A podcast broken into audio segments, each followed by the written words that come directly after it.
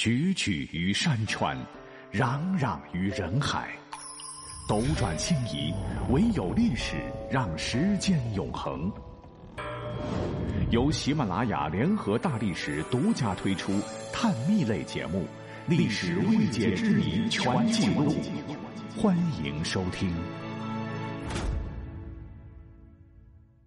讲一个残酷的真相，那就是是人都会死。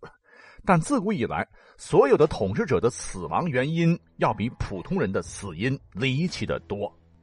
除了一部分正常的生老病死，有相当一部分，有的是磕春药爽死，有的是被下毒毒死，有的是被砍死、被饿死、被屎淹死。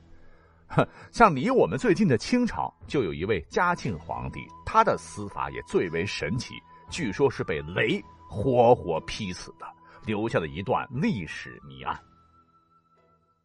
根据《清史稿》记载，秋七月壬申，上巡幸木兰，驻壁避暑山庄。吉某，上不遇，湘西大建，宣昭立皇次子至亲王为皇太子。日加戌，上崩于行宫，年六十有一。请注意。这段关键性的文字当中，没有任何皇帝驾崩的原因。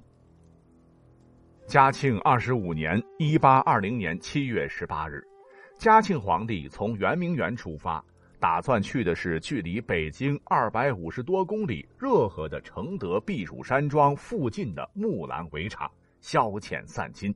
一行人足足走了七天七夜，才到达承德避暑山庄。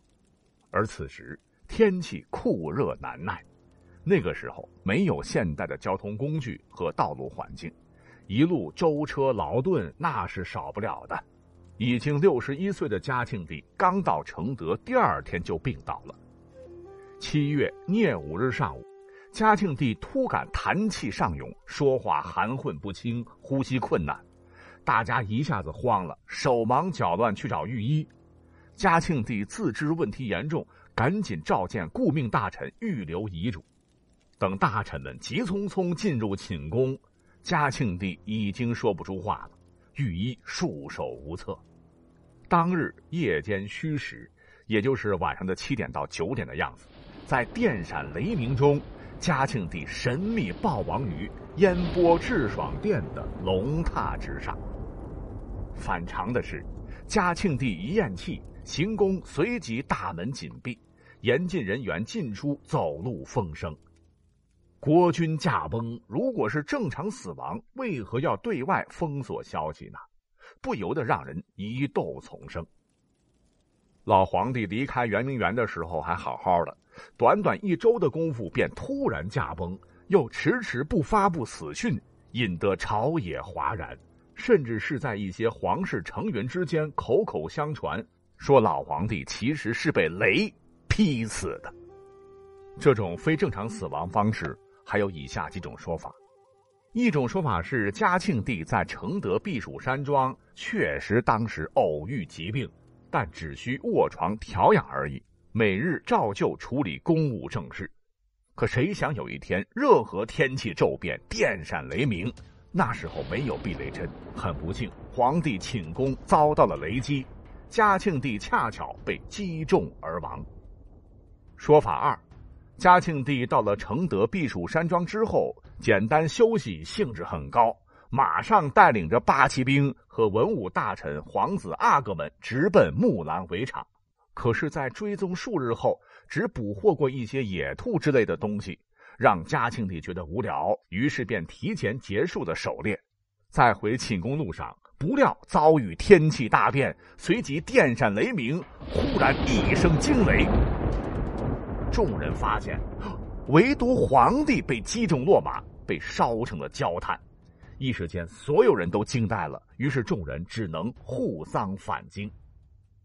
除了以上这两个说法呢，还有一个很那个的传说，说嘉庆帝长时间的宠爱一个小太监。他不是住在烟波致爽殿吗？殿后有一座小楼，叫云山胜地。据说此楼正是嘉庆和小太监幽会的场所。那一日，嘉庆正与小太监寻欢之时，忽然一个大火球从天而降，在嘉庆身上砰的炸开，嘉庆和那个小太监当场死去。哎，咱们不管这三种说法真真假假吧，他们都有一个共同点，那就是嘉庆帝都是被雷给劈死的。要知道，在古代，古人都很迷信呐，认为只有做了什么天理不容的事儿，才会被老天爷给劈死。更何况嘉庆他还是个皇帝，外加嘉庆帝遭遇雷击，死相难看，已经无法装棺入殓，故而不得已才下令封锁消息。传的更离奇的是，为此还秘密处死了一个和老皇帝身材差不多的太监，装在棺椁之中冒充皇帝。而皇帝遗骸则被放入到内棺的底部，以瞒天过海，掩人耳目。故而有人认为，如果说嘉庆帝历史上不是死于现代医学专家分析猜测的心肌梗塞，那么在中国历代王朝大大小小的五百多位帝王之中，被大自然直接击毙的，仅其一人耳。